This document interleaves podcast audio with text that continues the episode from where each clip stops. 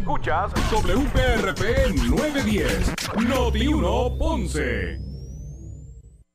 Uno Radio Group, Noti 1630 ni ninguno de sus auspiciadores se solidarizan necesariamente con las expresiones del programa que escucharán a continuación. Ponce en Caliente es presentado por Laboratorio Clínico Profesional Emanuel en Juana Díaz. La temperatura en Ponce y todo el sur sube en este momento. Noti 1630 presenta Ponce en Caliente con el periodista Luis José Moura. Bueno, saludos a todos y muy buenas tardes. Soy Luis José Moura. Esto es Ponce en Caliente. Usted me escucha por aquí por Noti1 de lunes a viernes a las 6 de la tarde, de 6 a 7, analizando los temas de interés general en Puerto Rico, siempre relacionando los mismos con nuestra región. Así que bienvenidos todos a este espacio de Ponce en Caliente. Hoy es lunes. Gracias a Dios que es lunes, ¿verdad? Inicio de la semana laboral. Hoy es lunes 25 de abril del año 2022. Así que gracias a todos los que están en sintonía del 910 AM de Noti1, Noti1 Sur, al igual que los que nos sintonizan a través de la banda FM, con toda la fidelidad y calidad de sonido que, que eso representa. Así que usted puede escuchar la programación de Noti1 eh, desde el sur de Puerto Rico a través del 910 de la banda AM y del 95.5 en su radio, en, su, en la banda FM. Así que bienvenidos a eh, todos. Y mire, si por casualidad, que yo sé que en el caso de Ponce en Caliente usted no se lo pierde nunca, pero si por casualidad usted no puede escuchar en vivo uno de nuestros programas, también puede ir a notiuno.com, la página web de Noti1, y allí en el área de podcast puede conseguir nuestros programas de Ponce en Caliente en el podcast de Ponce en Caliente a través de notiuno.com. Hoy, como todos los lunes, me acompaña nuestro compañero Javier de Jesús. Mira, aquí estamos desmenuzando los temas de interés. Eh, siempre, ¿verdad? Relacionándonos, relacionándonos con nuestra región. Así que de inmediato le damos la bienvenida, Javier. Gracias por estar con nosotros como siempre. Una vez más aquí, un lunes más y contento de estar contigo compartiendo. Saludos a toda la radio audiencia y como todos los lunes aquí desmenuzando el detalle de impacto en el tema de desarrollo económico, sostenibilidad e innovación. Sí. Pues el Javier, el, el programa anterior estuvimos eh, conversando sobre temas de desarrollo económico, precisamente con el secretario del Departamento de Desarrollo Económico y Comercio de Puerto Rico, Manolo Sidre. Estuvo con nosotros en la pasada edición, pues hoy hemos querido invitar eh, a su contraparte en lo que es el gobierno municipal de la ciudad de Ponce. Y me refiero al director precisamente de la oficina, el Departamento de Desarrollo Económico de la ciudad de Ponce. Eh, Está con nosotros hoy aquí en vivo en los estudios de eh, Noti1 en Ponce, eh, Jean Paul González, a quien de inmediato, González Santini, eh, a quien de inmediato le damos la bienvenida. Jean Paul, gracias por estar con nosotros. Saludos, Mora, saludos, Javier. También a todos los oyentes que nos escuchan, a todos los ponceños y puertorriqueños a través de, de este gran programa. Claro que sí, pues hoy es, hoy es desarrollo económico full, ¿verdad, Javier? Sí, sí, sí. sí. Eh, como te comentó Luis José, hace un programa atrás tuvimos la oportunidad de entrevistar al secretario de Desarrollo Económico, Manolo Sidre. Esto como parte de una, de una serie de conversaciones que llevamos elaborando eh, Luis José y yo sobre los temas de desarrollo económico y cómo inciden, eh, Jean Paul, en, los manejos del desarrollo económico de las ciudades. Los retos eh, de sincronización de política pública, de proyectos, de inversión. Y, y observábamos la, la importancia de, discutir esos temas que se venían, el, elaboramos con, con, con Manuel Sidre en el impacto que tienen en la ciudad y conociendo de cerca lo que eh, la administración municipal ha estado adelantando y sobre todo lo que tu oficina ha estado adelantando, nos parecía imprescindible poder tener eh, el beneficio de, de, dialogar contigo sobre esos tópicos y oportunamente la coincidencia de cómo, por un lado, Manuel Sidre venía y acababa de llegar de un viaje a, a España. A España y por otro lado, pues tener, eh, darte el agradecimiento de que te unieras, porque sabemos que acabas de aterrizar de una jornada intensa en Orlando. Bien y, intensa. Así que queremos hablar de todos esos tópicos y todos los resultados y sobre todo destacar, ¿verdad?, aquellas áreas de oportunidad que, que el sector de desarrollo económico, el sector empresarial, eh, debe, estar, debe estar pendiente a raíz de, esa visita. Así que gracias por estar aquí con nosotros. Y Luis José, empezamos con esto. Claro, del mismo modo que primero me uno a, ese agradecimiento, Jean Paul, porque sé que estás, mire, eh, eh, bajándote del avión de regreso de, de, Orlando. Y como le dijimos, le preguntamos a Manoro inicialmente cómo que nos explicara, ¿verdad?, el propósito, qué se logró y el desarrollo de aquella misión que, se, que el gobierno hizo en España.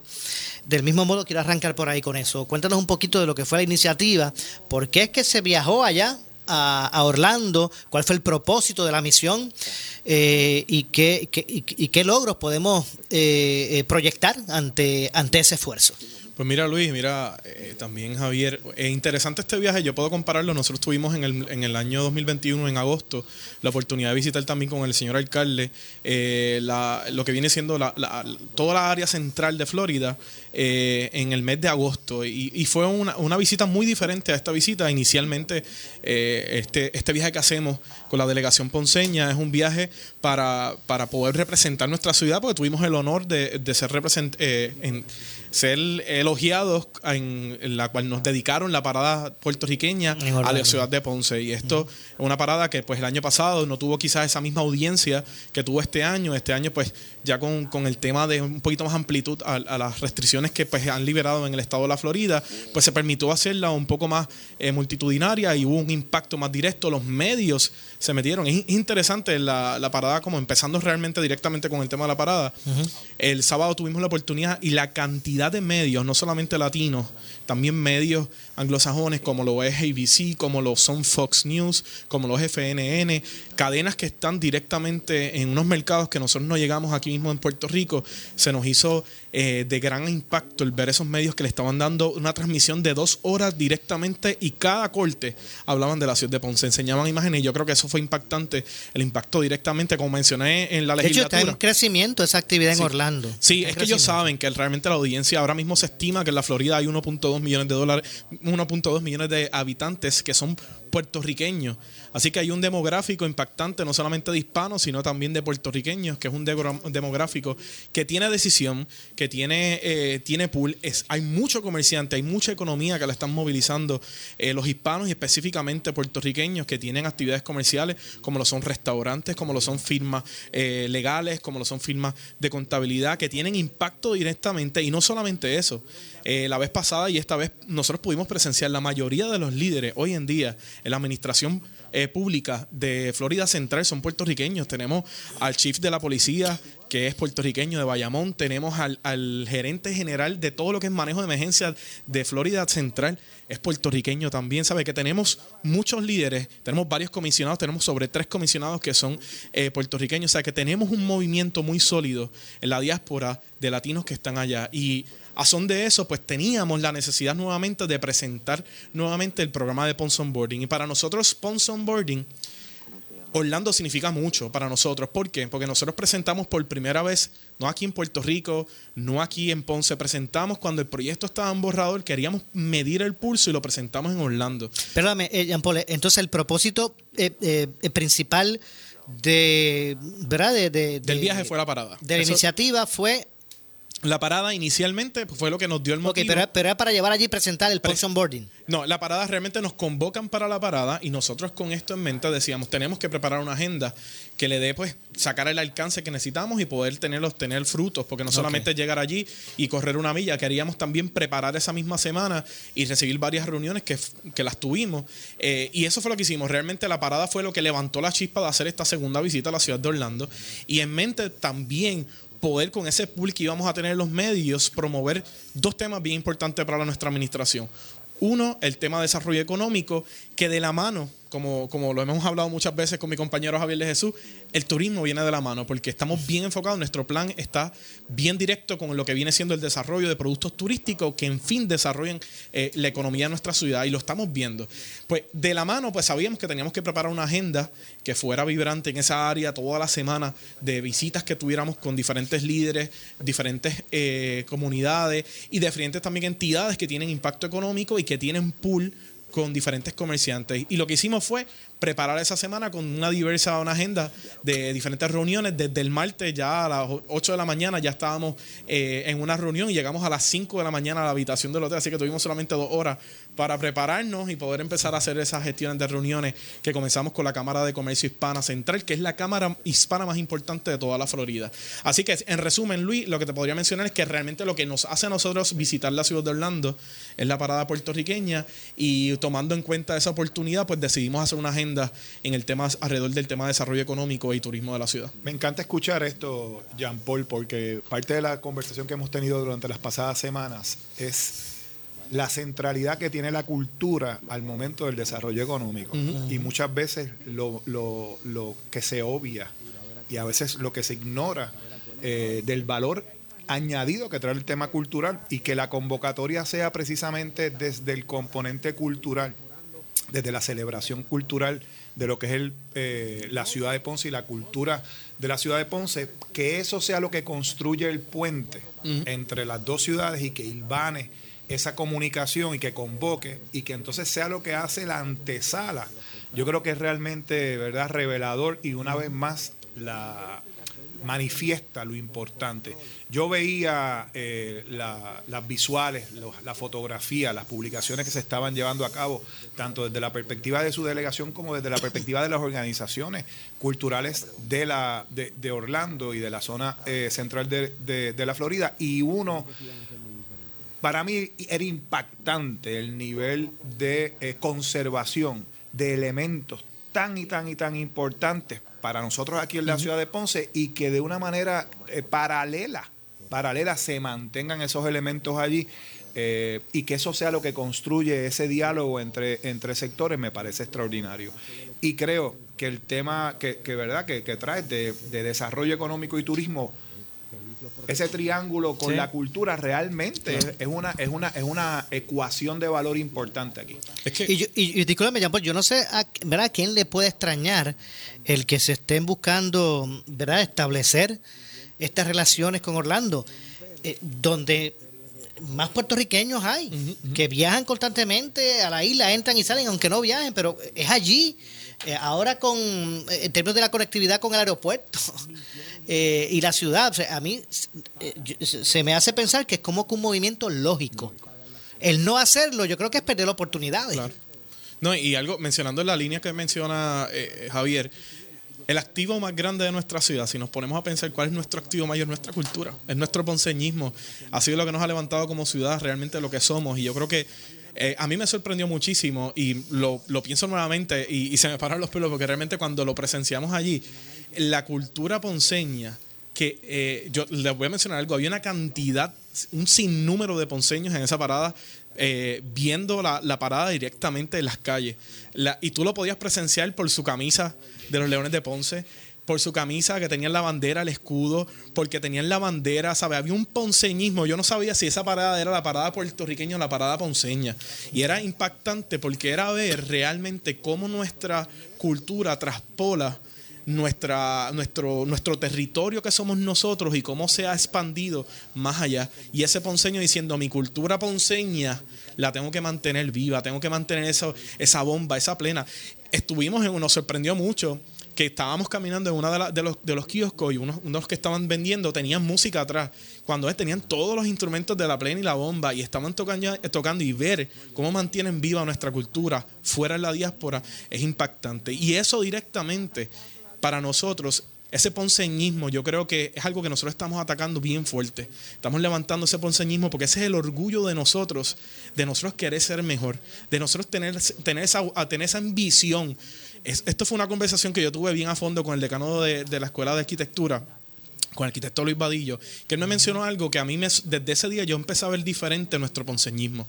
Y es por el hecho de cómo nosotros en el pasado nuestra ciudad se levantó con una ambición sin tener casi los recursos en la mano, sin tener la tecnología, ver esas edificaciones, ver esas estructuras, ver nuestra planificación urbana. Decir, ¿cómo nosotros logramos ser eso? Nosotros tenemos que lograr pensar ser más que lo que somos hoy en día. Y es un pensar bien diferente porque realmente es ver que nosotros somos grandes, somos una ciudad, la segunda ciudad más grande de Puerto Rico en importante economía. Tenemos nuestro casco urbano es único en todo Puerto Rico y logramos eso. Yo creo que si logramos eso podemos lograr más, pero nos tenemos que poner todos en marcha, todos en una, un mismo canal y trabajar todos por un mismo sentido, que es por el desarrollo de nuestra ciudad. ¿Cuáles son esas prioridades? ¿Dónde tú ves esas oportunidades? ¿Qué pudiste eh, identificar y estar destilando de, esta, de esta visita? Por ejemplo, un tema que yo aquí he traído consistentemente es el tema de la movilidad. Te vi visitando, teniendo conversaciones sobre temas de movilidad. Sabemos que es un tema que se nos va la vida y sabemos que estás envuelto no solamente en pensar los temas de movilidad desde, desde la acera y cómo se, eh, se mueve un individuo dentro de la ciudad, sino que también estás envuelto a nivel de temas del puerto, el tema del aeropuerto. O sea, ¿dónde estás viendo eh, e, ese tema por, por, mencionar uno? Pero me gustaría que también menciones ese amplio ¿verdad? portfolio de cosas que estás viendo como oportunidad. Pues mira, nosotros, esto es un tema bien interesante y de hecho eh, me llevé otra perspectiva cuando regreso, porque tuve la oportunidad, el, el alcalde del condado de Orange County no, no, nos nos, tuvo, nos dio la oportunidad de estar dentro de, una, de su presentación de su plan de movilidad para los próximos 50 años. que fue el Future Transit eh, eh, Plan que ellos están presentando, que es donde eh, van a hacer una inversión de casi 500 millones de dólares para hacer unas extensiones. Y lo interesante cuando un puertorriqueño, de hecho, un puertorriqueño, Luis, creo que se llama Luis Martínez o Luis Ortiz, es el director de planificación de todo el condado de Orange County. Y él presenta que si nosotros, no, si ellos no hacían una inversión de 500 millones de dólares para los próximos años, su economía se iba a estancar. Y eso lo traigo a la mano, Luis y Javier, es porque lo importante de la movilidad es que influye directamente en el desarrollo económico. Muchas veces pensamos que eh, pues no tiene nada que ver la, transportación colectiva y que cada cual eh, se puede movilizar por sí mismo con la compra de un vehículo, con la compra de, de, de, una motora individual. Pero obviamente sabemos que eso no es así. Que no es así, no, y que, que la economía se está moviendo muy diferente.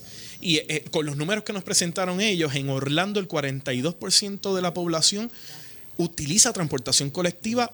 Si utiliza personal, utiliza una milla extra de transportación colectiva. ¿Qué significa una milla extra? Yo me estaciono en un estacionamiento, y me muevo por un tren, me muevo con un programa de transportación eh, de milla extra, que son estos shuttles pequeños, que están diciendo que se están movilizando y las audiencias, los demográficos que utilizan transportación son el pilar de la economía que son estos empleados directamente que movilizan el día a día, que dan servicio al cliente, que son los que están en Hospitality and Travel and Leisure, son los que están en esa industria, que están directamente dándole que si ellos salen de su operación y no llegan a trabajar, se puede, te puede desplomar toda la operación se, se detiene el, desarrollo económico de la ciudad entonces. Y con eso en mente, pues nosotros sabíamos desde, nosotros llevamos un año trabajando en este plan, en Ponce se mueve, que próximamente vamos a estar lanzando que sabíamos que si no hay movilidad, si yo no muevo la economía, literalmente no hay crecimiento económico.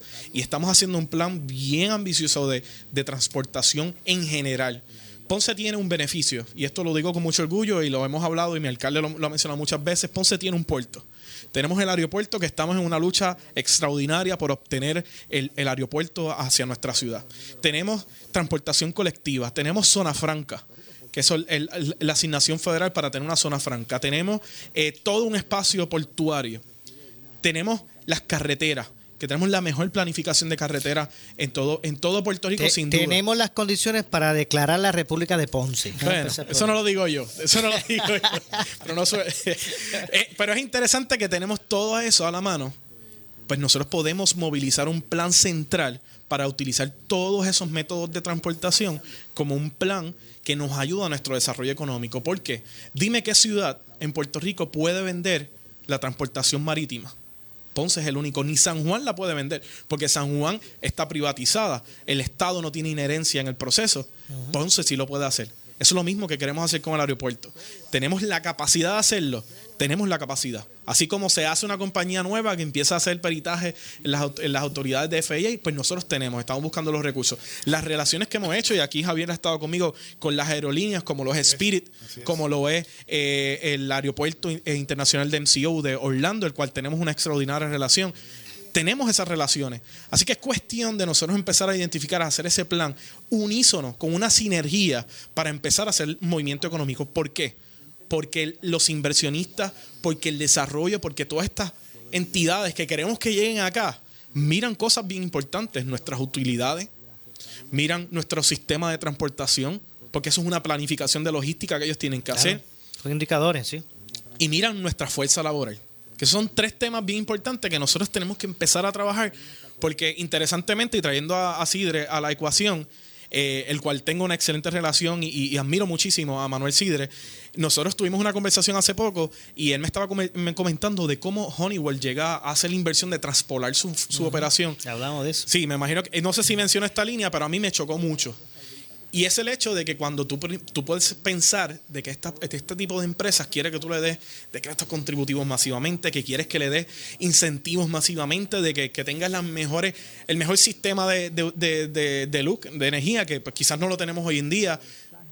Pues cuando le preguntas, ¿y qué fue lo que tuviste en Puerto Rico? Él te dice, ustedes tienen el mejor manpower de todo el mundo. Sí, mano de obra diestra. Mano de obra diestra. Yo creo que tenemos que empezar a vender ese activo, empezar a capacitar. Y Ponce tiene todo eso. O sea, tenemos el mejor sistema de carretera en planificación. Que tenemos una oportunidad de crecer, sí. Por eso sabemos que tenemos que mejorarla. Y por eso venimos de la mano y estuvimos esta semana. Pero, y de hecho, perdóname, eh, este, Jean Paul, no me extraña eso que estás diciendo, porque recuerdo que hace muchos años, ¿verdad? Cuando todavía se tenía esta esperanza con el desarrollo del puerto de las Américas como uno de transbordo. Yo recuerdo que había voces que siempre decían, pero es que esto no va a echar para adelante, porque ¿para qué van a decidir venir a Ponce? Que aquí la obra de, la mano de obra es tan cara, porque pueden ir allá, qué sé yo, a Singapur o yo no sé dónde, donde, le, donde le pagan dos pesos eh, la hora, pero siempre surgía ese mismo punto.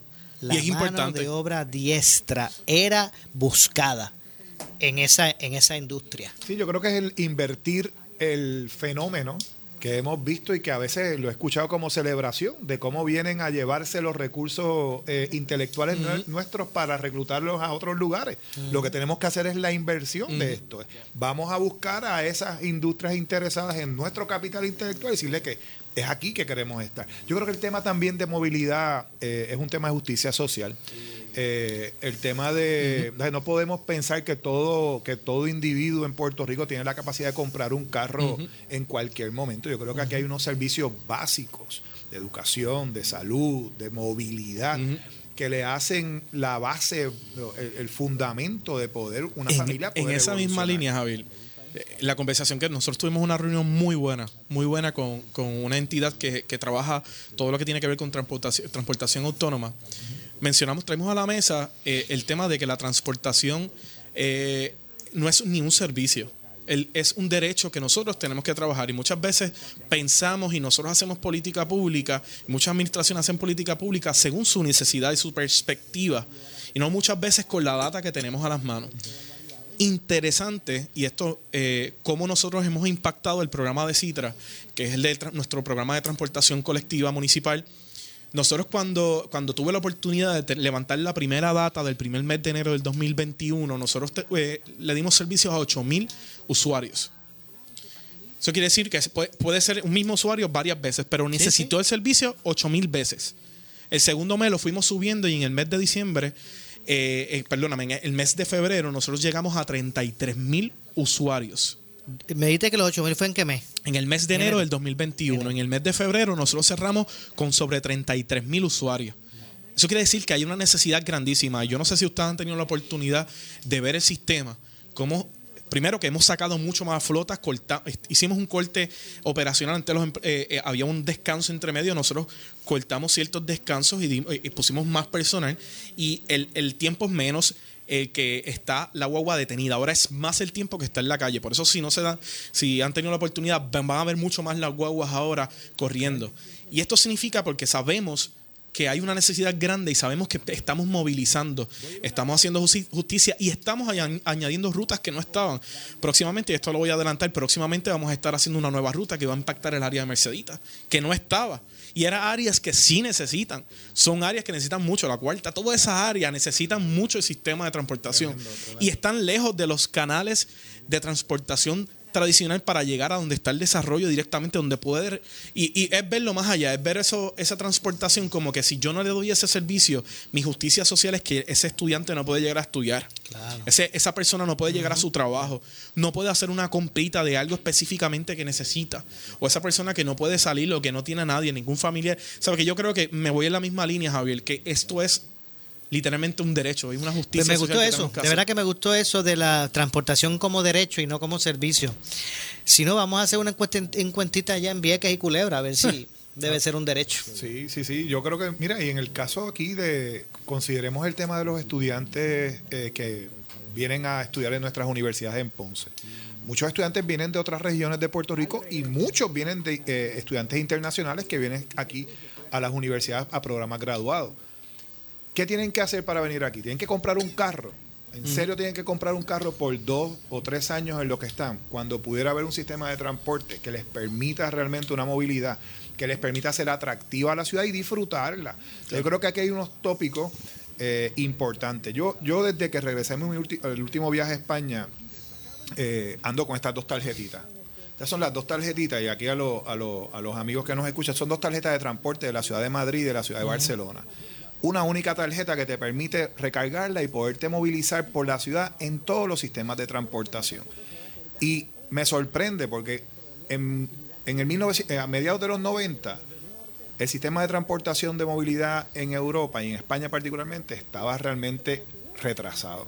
Y mi visita más reciente lo que me confirma es que nos han pasado por el lado a las millas de chaflán. Entonces, una, una realidad que, hemos vivido también en otro eh, Oye, ¿tú sabes lo que es tú imponerle a un joven universitario, a una familia joven, el que tengan que tener uno, a veces hasta dos carros para poder sostenerse y cuando no lo que pudieran estar pagando es una buena residencia y sirviéndose de transportación a través de servicios públicos. Yo creo que esto es un tópico importante, es un tópico bien importante. Bueno, tengo que hacer una breve pausa, discúlpenme. Retomamos el tema en este mismo punto, ¿verdad? Así que regresamos con más. Esto es Ponce en Caliente, soy Luis José Moura junto a Javier de Jesús como todos los lunes, por aquí por Noti1 de 6 eh, a 7 de la noche, hoy recibiendo la visita del secretario del Departamento de Desarrollo Económico y Comercio del municipio autónomo de Ponce, Jean Paul González. Así que hacemos la pausa y regresamos. En breve le echamos más leña al fuego en Ponce en Caliente por Notiuno 910. Su conveniente horario. Así es el Laboratorio Clínico Profesional Emanuel, siempre brindándote un servicio de excelencia con tecnología precisa y avanzada para un resultado confiable. Un laboratorio completo. Y los resultados los recibo rápido y hasta por email. Con servicio a industrias y también a domicilio. Haz de Laboratorio Clínico Profesional Emanuel tu laboratorio de confianza. Ese es el mío. Y el mío también. En Juana Díaz Llámenos al 260-5504 o al 580-0080. ¿Sufres de hemorroides y no sabes qué hacer? Ahora hay una opción. En AR Institute of Gastroenterology tenemos un tratamiento sencillo, eficaz y sin dolor para tratar las hemorroides. El sistema O'Regan es una alternativa sin cirugía para tu problema de hemorroides. Toma solo unos minutos y puedes regresar a tu rutina normal el mismo día. Dile adiós a las hemorroides. Visítanos en el edificio Barra Ponce Bypass, oficina 806 o llámanos a AR Institute of Gastroenterology para una cita al 787-259-8200. 259-8200.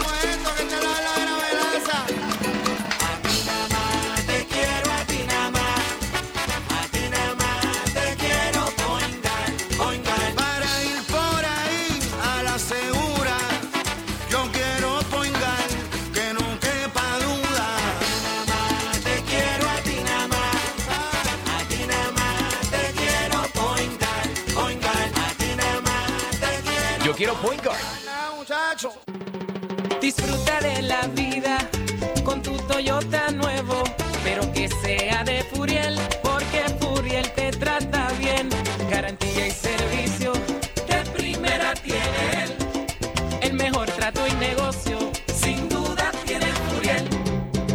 Furiel Toyota, Bayamón 625-5700, Río Piedra 625-3000, Ponce Bypass 284-2020. Si se trata de un Toyota, primero venga Furiel.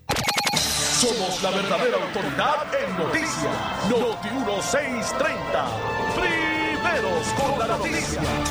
Somos Noti 1630. Noti 1630. Primera fiscalizando. Le echamos más leña al fuego en Ponce en Caliente por Notiuno 910. Por su calidad de servicio. Por su conveniente horario. Así es el Laboratorio Clínico Profesional Emanuel, siempre brindándote un servicio de excelencia con tecnología precisa y avanzada para un resultado confiable. Un laboratorio completo. Y los resultados los recibo rápido y hasta por email. Con servicio a industrias y también a domicilio. Haz de Laboratorio Clínico Profesional Emanuel tu laboratorio de confianza. Ese es el mío. Y el mío también. En Juana Díaz, llámenos al 260-5504 o al 580-0080. El área sur está que quema. Continuamos con Luis José Moura y Ponce en Caliente por el 910 de tu radio. Bueno, estamos de regreso. Estamos de regreso. Soy, son las, 5, las 6 con 34. 6 con 34 de la tarde. Esto es Ponce en Caliente. Usted me escucha por aquí, por Noti 1, de lunes a viernes a las 6 de la tarde, de 6 a 7. Todos los lunes, junto con Javier de Jesús, analizando los temas de interés general en Puerto Rico, siempre relacionando los mismos con nuestra región. Hoy eh, nos acompaña el secretario del Departamento de Desarrollo Económico y Comercio del Gobierno Municipal de Ponce, eh, Jean Paul eh, González, y bastante interesante, ¿verdad? Que ha estado eh, la, conversación en busca de, conocer hacia dónde va la ciudad con relación al, desarrollo económico. Nosotros comenzamos aquí con Javier hace unos, una semana con, un subconjunto de, del tema de desarrollo económico referente a lo que es los aspectos culturales. Y ya vimos, ¿verdad? Que, que, que todo este, toda esa misión por allá por, por Orlando precisamente comenzó, ¿verdad? Con ese asunto de, de lo que es lo cultural. Así que eso permitió otras cosas. Eh, pero me gustaría que, ¿verdad? Que, eh, que podamos continuar desarrollando el tema. Ya hemos visto que es clave, porque aquí eh, hablamos mucho, pensamos en el desarrollo de la ciudad o de la región, y primero se nos viene a la mente el aeropuerto, el, el puerto. Pero este es un, ¿verdad? un punto que incluimos en toda esta serie de, de- de programas analizando el, el desarrollo económico, no tan solo de, de- de- de Puerto Rico, sino de nuestra región. Ya vimos que el aspecto de la, de la transportación, pues es otro, que hay que ponerle su estrellita, ¿verdad? Su, su, su asterisco, que también es importante en todo este desarrollo. No sé si tú coincides, Javier. Yo coincido, yo creo que también es eh, la transformación del- de la mentalidad de que la transportación es carretera. Aquí en este país por muchos años, por décadas, incluso la deuda del país lo, lo evidencia, le metimos mucho a, la inversión en carreteras y obviamente al- a, promover la eh, movilidad individualizada, ¿verdad? En, vehículos. Eh, se ha convertido y desde, desde- desde mediados del siglo XX hicimos que nuestras ciudades se transformaran en algunos aspectos desafortunadamente en esa dirección. El mundo va en otra hacia otro hacia otro rumbo. Yo creo que la transportación colectiva vuelve a ser un elemento protagónico de eficiencia, de elementos ambientales, de elementos de justicia social. O sea, no olvidemos que mucha de esta transportación colectiva también hay unas economías en emisiones, hay unas economías en gastos, eh, ¿verdad?, de, eh, de individuos comprando eh, eh, combustible y por ende teniendo un impacto de mayor al ambiente. Así que yo creo que aquí hay muchos ángulos que son importantes ver a la hora de eso. Yo el otro día, y les comento esto porque me gustaría aquí sí, incluso más adelante, si lo pudiéramos invitar. El otro día yo estaba en una reunión, en eh, una, una- un junte que hubo en, en la playa, precisamente con motivo de un proyecto de rescate de lo que es lo que le llaman la ruta Boriquén, que es una, un, un grupo de ciudadanos que se ha ido uniendo para ir rescatando lo que fue el sistema de movilidad, el rastro de ese sistema Los de movilidad, trenes. los trenes y los tranvías eh, de todo tipo, ¿verdad? Porque hubo de distintas tecnologías aquí en Puerto Rico. Y estaban en la playa porque precisamente un grupo ganó un grant, un- una subvención, para hacer un, un ejercicio de rescate de esa, de esa historia y de esa trayectoria y lo que fue la, ¿verdad? la cultura de movilidad que se daba en la ciudad de Ponce y que también la conexión entre la playa y el centro pues estaba precisamente conectada y potenciada en, en función de, de tecnologías de transportación eh, eh, colectiva. Así que yo creo que, ah, y, y cuando digo eso, es que pensemos que hay un grupo de ciudadanos alrededor de todo Puerto Rico que está buscando conectar con esos elementos que han pasado al olvido. Uno pasa por el túnel de, por los túneles de Puerto Rico, donde pasaba, pasaba el ferrocarril, y muchas de las personas se preguntan todavía hoy día cómo era que sucedía eso. Pues miren, en efecto, Puerto Rico estuvo interconectado de una manera distinta hasta, hasta principios de, hasta mediados del siglo, del siglo XX. Yo creo que eso es un tema que tenemos que eh, hacer énfasis porque es un tema que tiene impacto económico en el bolsillo de la familia. Tiene un impacto, un ahorro en una mensualidad de un vehículo de motor. Es, un, es dinero en mano para poder hacer inversiones esa familia en otros aspectos importantes, como el ahorro, por ejemplo, ¿verdad? No solamente invertir, sino también hacer elementos de ahorro. Así que eh, me encanta poder escuchar esto, eh, tengo mucha expectativa y el hecho de que ya hoy la transportación no es solo vehículos mecánicos de eh, verdad de, combustión y de, y de emisiones, sino que también nos estamos moviendo a vehículos híbridos, a vehículos eléctricos con otro tipo de lógica, pues anticipa que el desarrollo en esas áreas también va a tener impacto en otros sectores. Y que nos toca también a nosotros gobierno de la misma manera como pedimos que el ciudadano lo haga, como el Estado, como gobierno federal, estando unos incentivos para la compra de vehículos o de la infraestructura también. Eh, yo creo que también nosotros gobierno, nuestra flota a largo plazo, tenemos que ir pensando el impacto que estamos haciendo. Eh, y es algo que estamos trabajando a la mano y son unos programas que vamos a estar trayendo de la mano con nuestro programa de Citras, con vehículos eléctricos, porque si nosotros la cantidad de diésel que nosotros utilizamos, hay un impacto directo y a largo plazo nosotros tenemos que movilizarnos, hacer una transferencia de nuestra utilidad que hacemos, de la emisión que hacemos con diésel, a movernos a otros sistemas que ya estén llegando. Así que yo creo que también gobierno nos toca a nosotros también hacer eh, una introspección y ver hacia dónde nos tenemos que mover a largo plazo, porque realmente el impacto nosotros lo hacemos directamente. O sea, nosotros consumimos más que muchos, en muchos ciudadanos en nuestra flota, porque son vehículos que están corriendo, Citras está corriendo de 6 de la mañana hasta las 7 de la noche, a lo que hace el cambio. Y, yo pensaba, disculpa, yo pensaba que eh, el diésel que eh, utilizan las guaguas de Citras para moverse era costeado por un por una por una propuesta federal. Es correcto, es, costeado por una propuesta federal. Pero de igual manera sigue, impactando ambientalmente. O sea, que ese es el foco que Sí, sí, sí, no. Pero, ambientalmente sí, pero es que, quería clarificar eso que tenía en mi mente, ¿verdad? Y, entonces, y, yendo por esa misma línea, lo importante de lo que es el programa, el programa de CITRAS para nosotros en el municipio y la política pública del alcalde desde el día uno ha sido bien firme, mencionando que nunca vamos a costear el servicio de CITRAS, porque como mencionamos anteriormente, es un derecho. En otras, a cobrar, en a cobrar. Sí, a cobrar. Eh, nosotros, eh, en otras jurisdicciones se hace un cobro del sistema. Yo creo que nosotros no, no hemos llegado a ese y por a largo plazo no lo vamos a hacer. Porque realmente la economía en la, en la ciudad no aguanta ponerle un costo al servicio de transportación.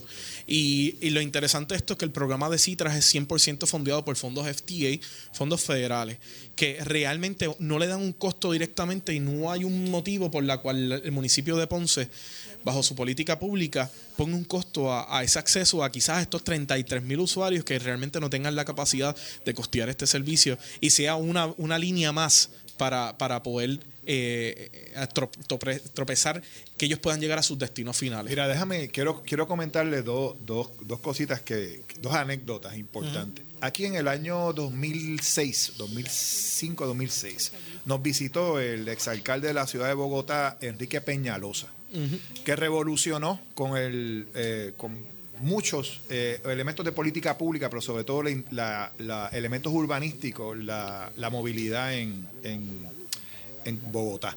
Y uno de los elementos esenciales que, Peñalosa señaló en su conferencia fue el tema de la, del cambio de cultura que teníamos que hacer para poder alcanzar que hubiese el consumo, el interés en esa, en esos pasajeros, en esa, en entender la conveniencia de la movilidad, porque pareciera obvio, pero no lo es. Y yo voy a hacer una comparación que me parece importante señalar en este momento dado. Puerto Rico se ha dado en algunos, en muchos sectores han comenzado a transicionar al tema de energía eh, solar. Pero el consumo sigue siendo el mismo en esas casas. Es decir, aquí no ha habido una conciencia de consumo. Entonces yo creo que una de las cosas que sería interesante trabajar desde ahora y empezar a, trabajar de cara a esas transformaciones de futuro es cómo la ciudadanía va entendiendo, cómo vamos todos entendiendo la conveniencia de esto. Yo que trabajo, ¿verdad? Me muevo, estoy en la ciudad de, un lado para el otro, de un lado para otro. Pues mira, yo me monto desafortunadamente en mi carro cada vez que me quiero mover de, de una esquina a otra, no estoy pendiente. Así que el primero que tiene que hacer esa introspección soy yo para ver dónde están esas rutas que yo puedo muy bien utilizar. ¿Y dónde están entonces las otras tecnologías o los otros elementos? ¿Por qué? Porque las primeras tecnologías que yo tengo en mi caso son mis piernas, ¿verdad? Yo tengo la conveniencia de poder caminar. Así que yo pudiera también ver cómo me empiezo a desplazar de la ciudad para poder, pues, ¿qué se necesitan? Acera, iluminación, ¿verdad? Elementos que a veces son, no los vemos asociados al tema de la, de la movilidad, pero son esenciales, porque si yo no veo una acera segura por la que yo vaya a caminar, pues veo un riesgo. O, hay poca iluminación, pues va a ser algo de peligro. Y ahí es donde, ¿verdad? Elementos que yo sé que también lo están mirando eh, desde la perspectiva de desarrollo económico, los elementos de revitalización de la ciudad son esenciales. ¿Por qué? Porque pues, no podemos saltar del carro a la guagua entre medio de esas dos tecnologías o de esas dos conveniencias de movilidad. Hay un espectro muy amplio, ¿verdad? Y creo que, que, hay un... Que esa, esa, es la milla extra. La milla extra. Esa es la milla extra, que es algo que estamos trabajando eh, bien de lleno en el municipio, porque sabemos que hay mucho... nosotros tenemos el programa de Citra, es un programa que está corriendo, que tenemos usuarios, pero todavía nos faltaba a nosotros dos temas bien importantes. Esa milla extra que es desde, que yo me bajo del camión hacia dónde yo voy a ir, porque no, no voy a ir al lugar que yo voy a ir no es en la parada, quizás es una milla extra, por ejemplo, mi residencia queda a una milla de la parada, queda quizás a, dos minutos caminando, y cómo yo creo programas que conecten con esa, ese, ese camión para llevarme a mi destino final. Y eso es algo bien importante que nosotros tenemos que estar trabajando. ¿Qué estamos haciendo para esa área? Pues mira, estamos trayendo, eh, incentivando el área de movilidad, como bien ustedes saben, nosotros tenemos una compañía que da servicio de scooter eh, que, se conecta con nuestras paradas porque están incentivados en esa área para que eh, promuevan la conexión de, los camiones hacia mi destino final. ¿Todavía están las guaguas de, de, estas, las guaguas públicas? Todavía están las de Bueno, nosotros tenemos un programa que se llama, son lo, lo, lo, que viene siendo es como un programa específico que tenemos que moviliza y esa milla extra, pero se dan por citas específicamente y van moviendo también, no solamente por citas, sino que ellos van movilizando y las huevas están identificadas, eh, se llaman los porteadores, son los porteadores, como tal, sí, que todavía Sí, pues es que pensé en ellos precisamente para esa tarea. Sí, ellos, ellos están haciendo esa tarea, nosotros tenemos eh, varios porteadores, eh, tenemos casi como veintipico porteadores que están activos corriendo por, por diferentes comunidades específicas, ya eso es algo como de las comunidades están identificados. Otro punto bien importante eh, en el tema de la, de la movilidad y esa milla extra, yéndome por, aparte de la luminaria y la acera, es la tecnología. ¿Cómo nosotros podemos llegar a esa masa? Porque hay un factor bien importante, es que el usuario sepa cómo utilizar el sistema. Eso es algo bien importante que nosotros sabíamos desde el primer día que teníamos que trabajar. ¿Cómo podemos mejorar eso? Pues mira, vamos a invertir sobre 1.3 millones de dólares en un sistema completo de rotulación por toda la ciudad. Y esos dinero que ya nos aprobaron, empezamos ya los diseños. De hecho, una colaboración con la Escuela de Arquitectura que tuvimos tres competen tuvimos tres ganadores y un plano que fue el ganador. Tres estudiantes diseñaron el diseñaron el hicieron el diseño con unos requisitos que nosotros le pedimos. Eh, y luego de eso, nosotros aparte de la inversión de la infraestructura de rotulación y las paradas, vamos a hacer una aplicación que va a estar un web app que va a estar conectando y tú vas a poder preparar, planificar tu, tu, tu ruta. Esto va a decirte a dónde tú te quieres conectar, qué modalidad. Si nosotros tenemos un ejemplo, vamos a lanzar un programa que se llama la Ruta Roja y Negra, que es una ruta nocturna que va a estar hasta a mediados de la noche que va a conectar con la Hostos, con el bypass, con el casco urbano. Esto es para movilizar. Y esto lo hacemos porque hay una audiencia que quizás de, para ir a trabajar no quiere utilizar el sistema de transportación porque no se siente seguro pero queremos que conozca el programa por otros medios. A son de entretenimiento, cuando vaya a ir un juego de Ponce los Leones, pues la parada va a estar al frente y va a decir, yo quiero estacionarme en el terminal de carros públicos, en el Garay, porque hay 700 estacionamientos en el Dora Clavel, y yo voy al final, voy a hacer comercio, voy a ir a disfrutar del comercio en el casco urbano, pues me estaciono en, lo que viene siendo en el terminal de carros públicos. Tomo el vehículo, el camión, y llego al juego de Ponce, acaba el juego, me monto en el vehículo y vuelvo y consumo. Y dice, oye, usé el sistema, funcionó, me gustó, y empieza a ver el sistema diurno como una opción. Esas son las cosas que estamos haciendo directamente porque yo creo que va de la mano en dos áreas. Que nosotros tengamos un mejor sistema que tú te sientas seguro y que sepas usarlo. Y yo creo que eso es algo que nosotros estamos trabajando bien fuerte. Fenomenal. Yo creo, años. precisamente el, el tema de, de- de la cultura, yo creo que la cultura de movilidad, quiero decir en este caso, es precisamente ese tipo de ejemplo del que tú traes, el poder ir evidenciando incrementalmente a un sector que no ve en la tecnología de movilidad pública una conveniencia, en un momento dado verlo y probarlo en una instancia, verlo funcionar, verlo durante el, durante el día en más lugares, ver una rotulación, empieza a completar el escenario de confianza Claro. que invita a ese sector. Yo creo que eh, por experiencia previa, en una, en una institución universitaria, me, eh, trabajé una propuesta para, para FTA. Y son las universidades también unos grandes aliados en este tópico, porque las universidades mueven grandes eh, Masa. masas. y, y el tema de estacionamiento en las universidades siempre es un problema. Entonces, el tema de dónde viven y dónde se mueven, hacia dónde se desplazan, dónde están los atractivos, el supermercado, ¿verdad? los centros Sí, las ese community. Ese- eh, y ese y esa el, el crear quizás o pensar alrededor de, de, del- de estas universidades ver cómo generan consorcios que puedan fortalecer también propuestas FTA solicitadas desde la universidad. Mira, a mí me consta. Y para volver quizás directamente, para que veas cómo influye el tema de, de movilidad a, a la economía, algo que, que, crea, que crea el sistema que nosotros tenemos hoy en día de vehículos individuales es que dispersa la economía. Porque yo, un ejemplo, si yo estoy con un vehículo, estoy en la universidad, y por eso me viene a la mente, si yo estoy en la universidad y estoy, tengo un vehículo, pues yo puedo llegar a donde yo quiera con el vehículo.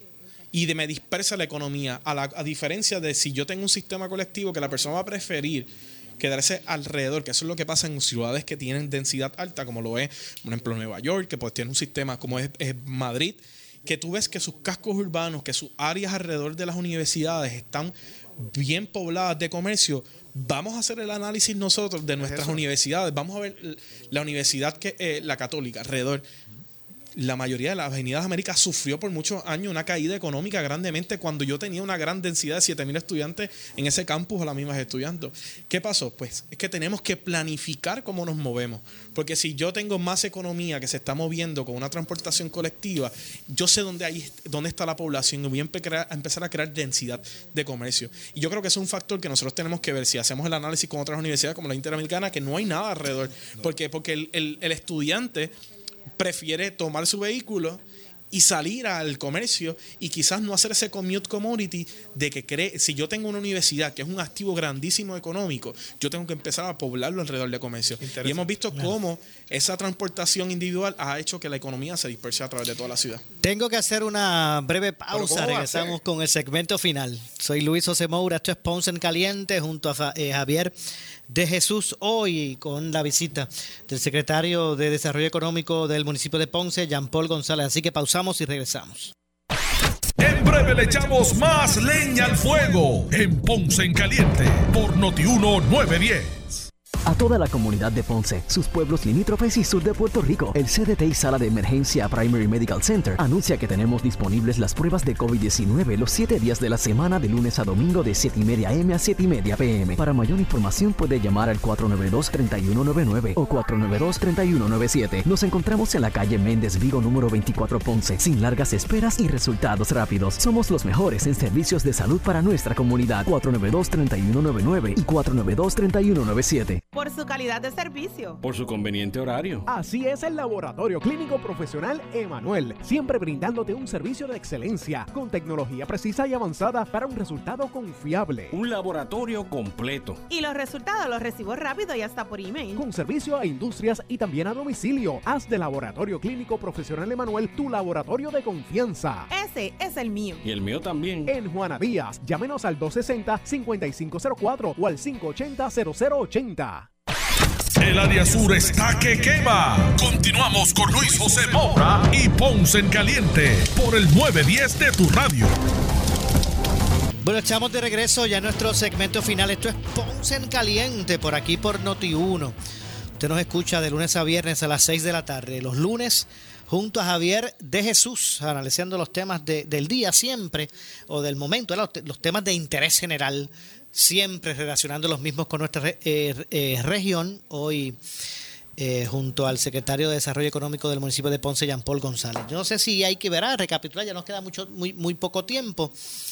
pero no cabe duda que el tema, esa responsabilidad, Jean Paul, que tienes, ¿verdad? En, tus manos, junto a esa iniciativa con el alcalde, pues a la verdad es que, que es de vital importancia para la región. Tengo un punto para que te lleves por ahí. Me preocupa algo del aeropuerto. Eh, a cada rato con Tito Furquer, el representante, hablamos de ese tema.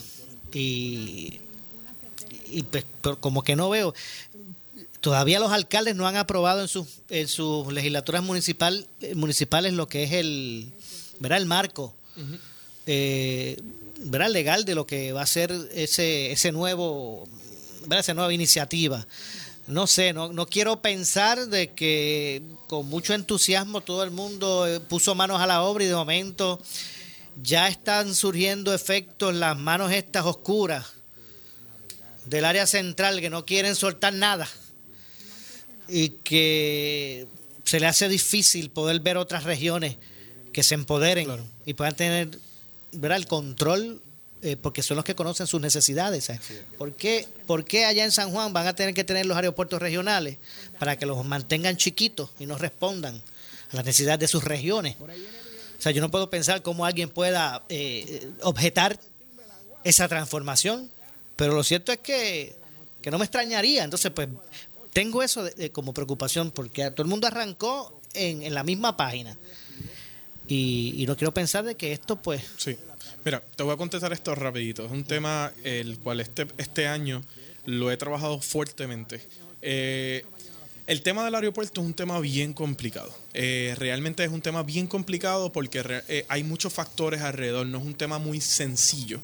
Y realmente lo que estamos, lo que estamos formulando sigue siendo el mismo plan. Nosotros, viendo, haciendo un análisis a finales del año pasado, sabíamos que el panorama como, como lo estamos formulando iba a ser más tedioso. Y te menciono por qué. Teníamos que ir a todas las legislaturas, teníamos que hacer la firma del consorcio, teníamos que, cuando hiciéramos todo ese esfuerzo, irnos a competir con cualquier otra compañía en un proceso RFP, como se había presentado de primera instancia. Viendo eso en mano, el alcalde de nuestra ciudad eh, se le presentó una opción que podemos hacer y es la que nos estamos moviendo. Estamos sentados trabajando eh, detrás de escritorio, trabajando fuertemente con un proyecto que vamos a estar lanzando y que es un proyecto que nos, nos va a dar el acceso mucho más rápido que hacerlo con el panorama como lo estamos haciendo. Estamos trabajando callados, estamos trabajando con un plan, pero eh, con unos esfuerzos contundentes.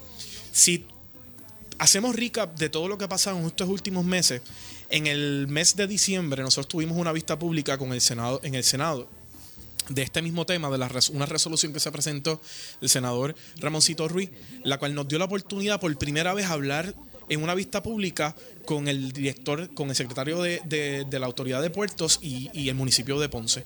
Cuando él menciona eh, los factores en los cuales el aeropuerto, el día que cumplamos con estos tres puntos que él nos dio, Ponce está apto para, para poder recibir el aeropuerto. Y eso nos dio una oportunidad. Yo cambié completamente el mindset porque dijo, ok, pues me diste la... tenemos las opciones ahora. Entiendo. Y eso es lo que vamos a estar trabajando. Okay. Relaciones con los aeropuertos, capacitación FIA, que es la relación que estamos haciendo con una entidad que es más, más que capaz para administrar los procesos de FIA y estamos haciendo el proceso para recibir el aeropuerto directamente. vamos a sacar una cita, Jean Paul, para que podamos continuar este tema y, lo y lo cogemos ahí en el aeropuerto porque es bien importante, pero es que lamentablemente se nos ha acabado el tiempo. tiempo. Javier, Gracias como siempre. Aquí, algo de cierre porque realmente ya el tiempo se a ver la semana que viene. Exactamente, nos vemos la semana que viene. Jean Paul, gracias. De verdad, muchas gracias por estar con nosotros. Vamos a hablar del aporte más adelante porque créeme que ese tema lo tenemos aquí. Hay que sacar una hora para ese tema. Exacto. No, pues vamos a poner la agenda. Lo, que sí le voy a decir es que pronto eh, vendrán noticias. Así que próximamente vamos a estar lanzando el proyecto y ahí vamos a saber todos los factores del proyecto. Bueno, gracias Javier de Jesús, gracias Jean Paul González. Nos vamos. Eh, nos despedimos. Yo regreso mañana a las 6 como de costumbre aquí en Ponce en Caliente. Pero usted, amigo, amiga que me escucha, no se retire. Mire, ya yo escucho por ahí el, el cuatro años más. Cuatro años más. Luego de la pausa, el gobernador de la radio, Luis Enrique Falú, será lo próximo. Tengan todos muy buenas noches. Ponce en Caliente fue auspiciado por Laboratorio Clínico Profesional Emanuel en Juana Díaz. Esta es la estación de Carmen Jovet. WPRP 910 AM, W238DH 95.5 FM en Ponce, WNO 630 AM, San Juan, Noti 1 630. Primera fiscalizando. Uno Radio Group, Noti 1630 ni ninguno de sus auspiciadores se solidarizan necesariamente con las expresiones del programa que escucharán a continuación.